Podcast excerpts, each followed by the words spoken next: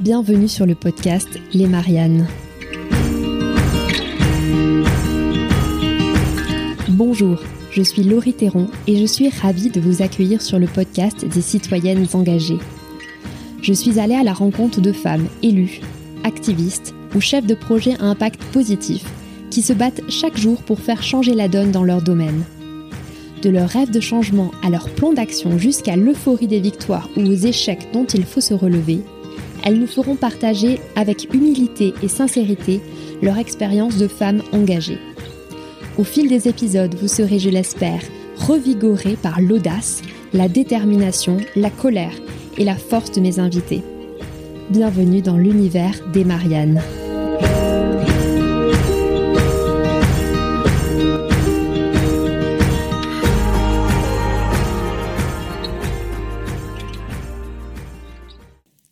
Saviez-vous qu'à peine 29% des communes de notre pays sont concernées par les règles de parité? Petit topo juridique. La révision constitutionnelle de 1999 a inscrit dans la Constitution le principe de parité en matière d'accès aux mandats électoraux et aux fonctions électives. L'article 1er de la Constitution dispose donc depuis lors que la loi favorise l'égal accès des femmes et des hommes aux mandats électoraux et aux fonctions électives. La révision constitutionnelle de 2008 y ajoutera plus tard les responsabilités professionnelles et sociales. Une série de lois ont donc été adoptées depuis 1999 pour favoriser la parité et respecter cette exigence constitutionnelle. Alors pourquoi la majorité des communes de notre pays échappent encore à la loi? Eh bien parce qu'il existe des zones blanches de la parité. Il s'agit des conseils municipaux pour les communes de moins de 1000 habitants et des conseils communautaires. Et ces espaces démocratiques sont loin d'être minoritaires dans notre pays, loin de là, puisqu'on parle de 71% des communes françaises. Il y a donc 25 000 communes dans notre pays dans lesquelles la loi sur la parité ne s'applique tout simplement pas.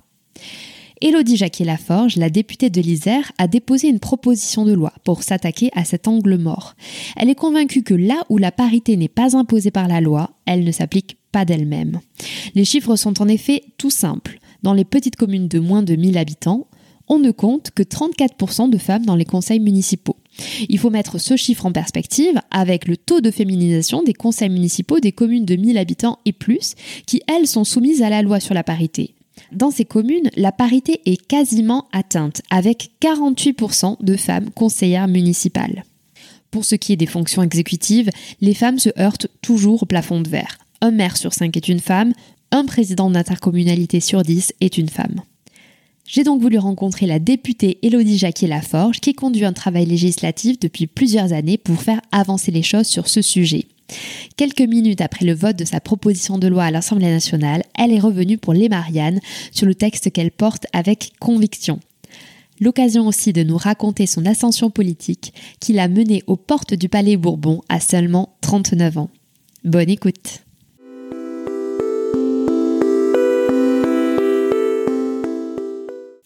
Madame la députée, bonjour. Bonjour.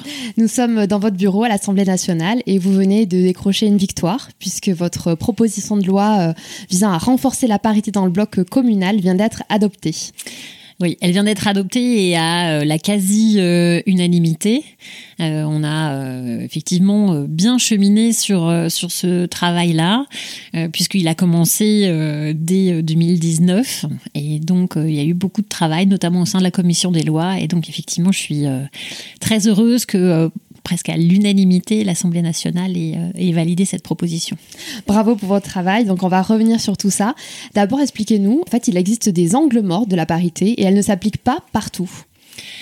En fait, depuis euh, la modification de la Constitution en 1999, c'est-à-dire au siècle dernier, petit à petit, euh, s'est construit l'édifice euh, paritaire.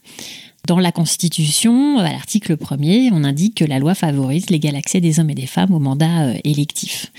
Et donc, c'est vrai que c'est un, cheminement qui s'est fait euh, pendant 20 ans et a finalement concerné toutes les élections, que ce soit les élections euh, locales, nationales. Et on voit finalement que n'étaient pas soumises à la parité uniquement deux assemblées locales, qui sont les conseils municipaux pour les communes de moins de 1000 habitants et les conseils communautaire. Et donc cette proposition de loi est venue proposé donc d'avoir le scrutin de liste paritaire dans toutes les communes y compris celles de moins de 1000 habitants.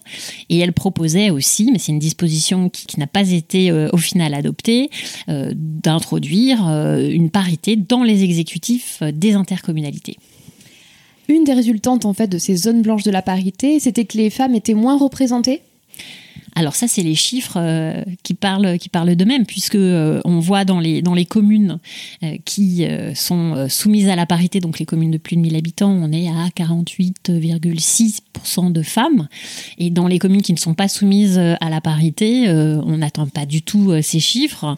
Donc c'était vraiment important de pouvoir s'attacher à cette question parce que finalement, la commune, est la première marche de notre démocratie. Et pour pouvoir euh, faciliter euh, l'accès des femmes euh, aux divers mandats, eh bien, si on leur facilite la première marche, eh bien, on facilite leur montée en compétences, on facilite la possibilité pour elles, si elles le souhaitent, de s'engager de façon plus importante dans notre vie locale et voire nationale. Alors justement, j'ai écouté votre discours dans l'hémicycle. Euh, vous avez tenu à adresser un message fort aux femmes. Vous leur dites, vous avez votre place, vous êtes légitime, vous êtes compétente. Donc finalement, c'est aussi un appel à ce qu'elles euh, puissent ouvrir toutes les portes. C'est ça, c'est qu'en fait, si vous voulez, dans, les propos qui, euh, qui sont tenus, souvent, il est dit, mais voilà, on ne trouve pas de candidats dans les communes de moins de 1000 habitants, donc trouver des femmes, ça va encore rendre le travail plus compliqué. Bon, alors, je tiens quand même à dire qu'il y a 80% euh, des maires qui sont des hommes, 89% des présidents de, PCI qui sont des hommes, et aujourd'hui, eh bien, ce sont les hommes voilà, qui nous disent ah mais on ne trouvera pas de femmes, c'est pas possible. Et vous avez même certains propos qui sont tenus disant euh, bah oui, on va peut-être trouver des femmes, mais lesquelles? Voilà, on va on va finalement euh, empêcher un homme compétent pour mettre une femme incompétente. Donc c'était pour moi important de faire passer ce message et de leur dire, mesdames, vous êtes légitime, vous avez votre place, vous êtes compétente, investissez-vous dans cette vie politique locale. Euh, parce que euh, je crois qu'il faut vraiment qu'on arrive à partager euh, cette responsabilité locale. Je crois que les, les femmes ont bien évidemment toute leur place. Elles représentent la moitié de l'humanité. Et aujourd'hui, elles n'ont pas accès pour des raisons qui sont, euh, on va dire, euh, sociales, culturelles, euh, et que très souvent, on va leur dire que, voilà, finalement, elles ont mieux à faire, ou en tout cas des choses qui correspondent mieux, encore aujourd'hui, c'est malheureux, mais qui correspondent mieux à ce qu'on attend d'une femme, c'est-à-dire s'occuper du foyer, s'occuper des tâches domestiques.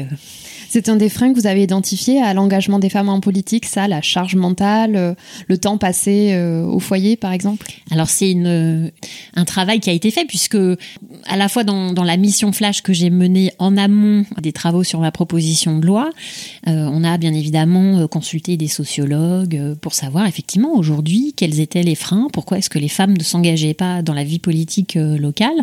Et donc, c'est des éléments qui sont objectif, c'est-à-dire que euh, si vous allez voir une femme pour lui dire ah bah tiens euh, euh, j'ai pensé à toi pour être au conseil municipal, alors déjà elle va dire ah bon t'as pensé à moi? Bah oui j'ai pensé à toi parce que comme t'as investi dans l'association je sais pas moi représentant des parents d'élèves ou l'association de musique ou ou l'association enfin voilà on a beaucoup d'associations dans les dans les villages. Et donc elle va dire bah non déjà j'ai mon association ou bah, peut-être que je demande à mon conjoint ou euh, ah bah tiens comment je vais faire avec euh, avec mes enfants? Et finalement euh, quand vous allez proposer la même chose à un homme il va dire ah bah ouais. Ah oui oui oui. Voilà.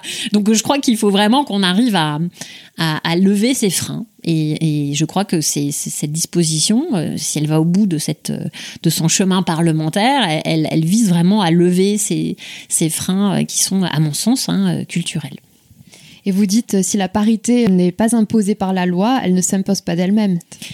C'est une, une, réalité, une, triste réalité. Et là, on l'a encore vu euh, dans, dans l'hémicycle tout à l'heure, c'est-à-dire que euh, tous les intervenants sont pour la parité. Mais Le mai est toujours mauvais signe. C'est ça, c'est assez, c'est assez étonnant.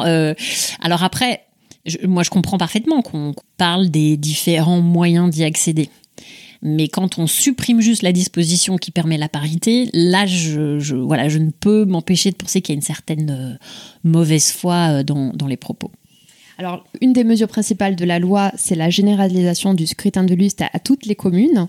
Comment est-ce que vous avez concilié euh, justement le principe constitutionnel de la parité et du, du principe du pluralisme alors, pourquoi est-ce qu'on s'est attaché à cet équilibre-là? C'est parce que le Conseil constitutionnel, en 2013, a été amené à rendre une décision lors de l'abaissement du seuil euh, du scrutin de liste de 3005 à 1000. Et donc, il a dit, toute chose égale par ailleurs, on ne peut pas descendre en dessous de 1000 habitants. Donc j'ai bien entendu le toute chose égale par ailleurs. Et c'est pour ça qu'en plus de la suppression de ce seuil, euh, je prévois à la fois qu'on puisse faire des listes incomplètes. Donc, euh, par exemple, si vous avez euh, moins de 100 habitants, eh bien, vous allez, au lieu d'avoir 5 conseillers municipaux sur la liste, vous pouvez n'en présenter que 5. Et de même, vous pouvez avoir un conseil municipal euh, qui peut fonctionner tout en étant euh, incomplet. Et donc, euh, ça permet de donner une certaine souplesse, sachant que le but n'est pas de, réduire le nombre de conseillers municipaux, c'est juste de pouvoir donner des éléments de, de souplesse et pouvoir permettre et de flexibilité, exactement. Et qu'avez-vous prévu pour les conseils communautaires et les fonctions exécutives des EPCI Alors la disposition que j'avais proposée, puisqu'elle n'a pas été, euh, elle n'a pas été adoptée finalement, c'était d'avoir un dispositif que j'appelle miroir, qui d'ailleurs était une euh, proposition euh, sénatoriale, parce que je sais que le, Sénat travaille aussi beaucoup sur ces questions-là et à juste titre, hein, puisqu'il représente les collectivités territoriales. Et donc c'est un dispositif qui permettait de prendre finalement la même proportion de femmes au sein du conseil intercommunal et euh, de demander qu'il y ait au moins le même nombre euh, de femmes euh, que ce qui était représenté dans l'intercommunalité au global. Cette disposition n'a pas été euh, adoptée euh, malheureusement. Je, bien évidemment, je, le regrette parce que je pense qu'effectivement, il faut aussi euh, arriver à briser ce plafond de verre et, arriver à ce que les femmes puissent être vraiment présentes dans les intercommunalités et dans les exécutifs, puisqu'on sait que c'est un espace de décision locale qui, est très important. Oui, aujourd'hui, un président d'interco sur dix est une femme seulement. C'est ça, et, on voit bien que hum, c'est extrêmement dommageable que finalement euh, il y ait une concentration euh, à ce point-là finalement euh, masculine sur les postes les plus importants.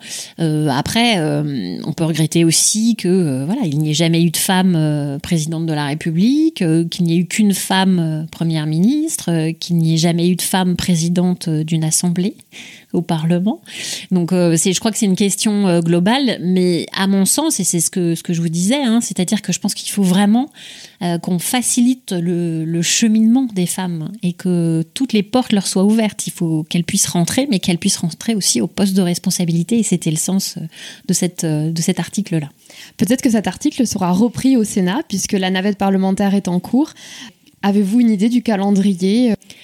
Alors, euh, ce qui a été rappelé d'ailleurs hein, par la, présidente de la commission des lois, c'est que euh, dans le cadre de l'examen euh, du texte engagement et proximité, en CMP, les députés et les sénateurs s'étaient engagés à légiférer sur ce sujet avant le 31 décembre 2021. Donc euh, là, j'ai envie de dire, la, la, balle est dans le, dans le camp des, des, sénateurs et des sénatrices. Sachant que je, sais, hein, pour, pour avoir des contacts euh, avec, euh, avec des sénateurs et des sénatrices sur ce sujet, que le, voilà, il, forcément, il viendra, il viendra en discussion. J'espère un calendrier bien évidemment le plus resserré possible. Mais vous le savez, c'est le Sénat qui a la maîtrise de son ordre du jour. Et donc là, je ne peux être qu'en voilà, en forte proposition et en tout tout cas, je, voilà, je souhaite vraiment qu'ils puissent se saisir du texte et, euh, laisser aussi leur, leur empreinte sur, euh, sur ce texte-là, puisque ça concerne 71% des, des, communes. Donc, euh, c'est important qu'ils puissent travailler le sujet. On espère que cette loi pourra s'appliquer à partir du renouvellement de 2026, donc. C'est ça, c'est le calendrier qui a été fixé. Et vous voyez, on est très très en amont. C'est pour vraiment permettre à la fois aux candidats, à la fois euh, aux, citoyens de, de, se saisir de cette, de cette nouvelle euh, égalité qui émerge dans les, dans les communes. Alors, on arrive à la fin de cet entretien. Je vais vous poser une dernière euh, série de questions, un peu plus personnelles cette fois. Alors, c'est parti. Vous êtes élu de l'Isère, euh, vous venez de la commune de Voiron, à côté de Grenoble. Comment est-ce que vous êtes arrivé euh, en politique? Racontez-nous un peu votre parcours. Alors c'est un, parcours qui est finalement avec le, recul que j'ai, le petit, le petit recul que j'ai, le, premier point, c'est euh, de m'investir dans un projet qui dépasse euh, ma seule euh, personne. ça, c'est vraiment, ça me tient, ça me tient à cœur de pouvoir être dans un collectif, de pouvoir échanger, débattre. ça m'a toujours plu. Et en fait, après des, études de droit, j'ai envoyé une candidature spontanée à Jacqueline euh, Gouraud. J'ai euh, envoyé plusieurs candidatures à des euh, députés et des sénateurs et sénatrices centristes. Et donc, ça a été la première à, à me recevoir. Et, et du coup, j'ai commencé, en fait, ce parcours-là avec de la curiosité savoir comment fonctionnaient nos, institutions, comment la loi était faite, puisque j'avais étudié le droit pendant plusieurs années et donc je souhaitais savoir comment c'était fait et c'est vrai que à la fois la personnalité et à la fois euh, les enjeux euh, m'ont beaucoup plu et donc euh, j'ai travaillé avec elle plus de plus de dix ans et ensuite, j'ai souhaité voir ce que valaient mes, mes compétences dans le secteur, dans le secteur privé. Donc, je suis partie à la Fédération des entreprises de, de crèche pour être déléguée générale.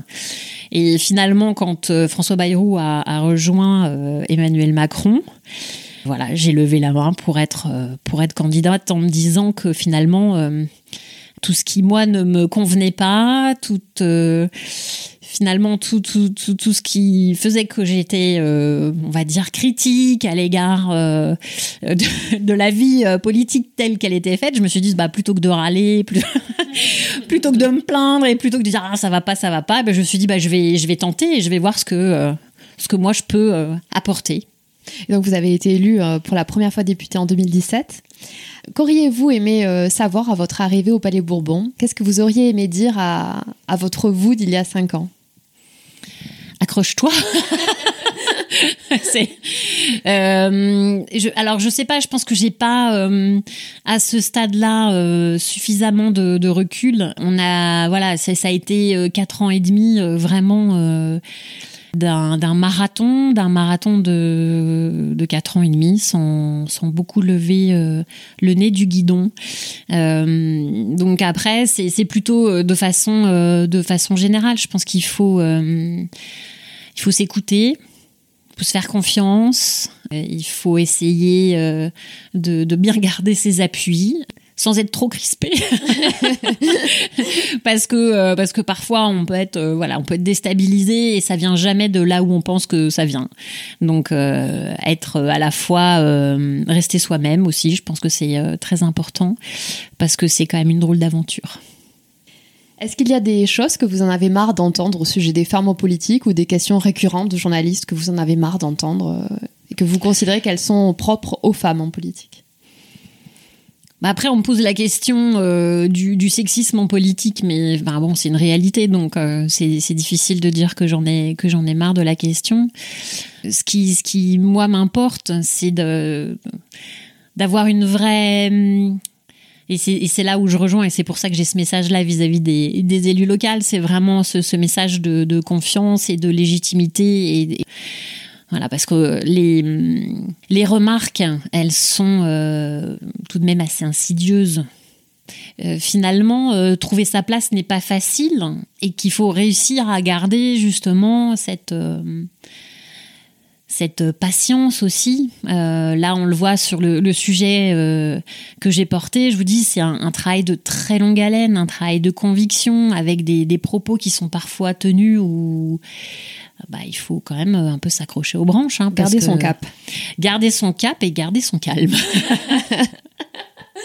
Alors justement, vous venez de gagner quand même une belle victoire aujourd'hui, du moins une première étape. Comment vous allez célébrer ça? Alors en fait, je l'ai déjà fait.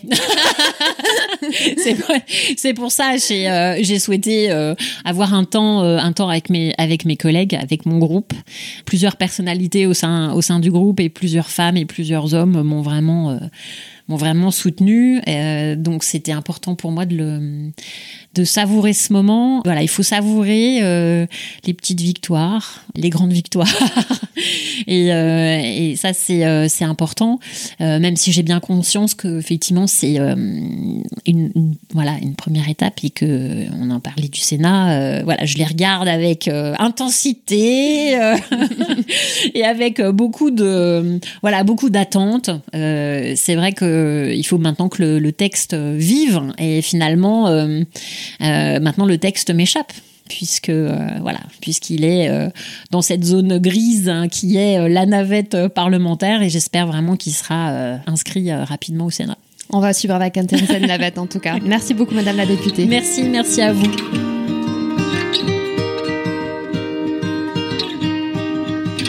Merci pour votre écoute engagée.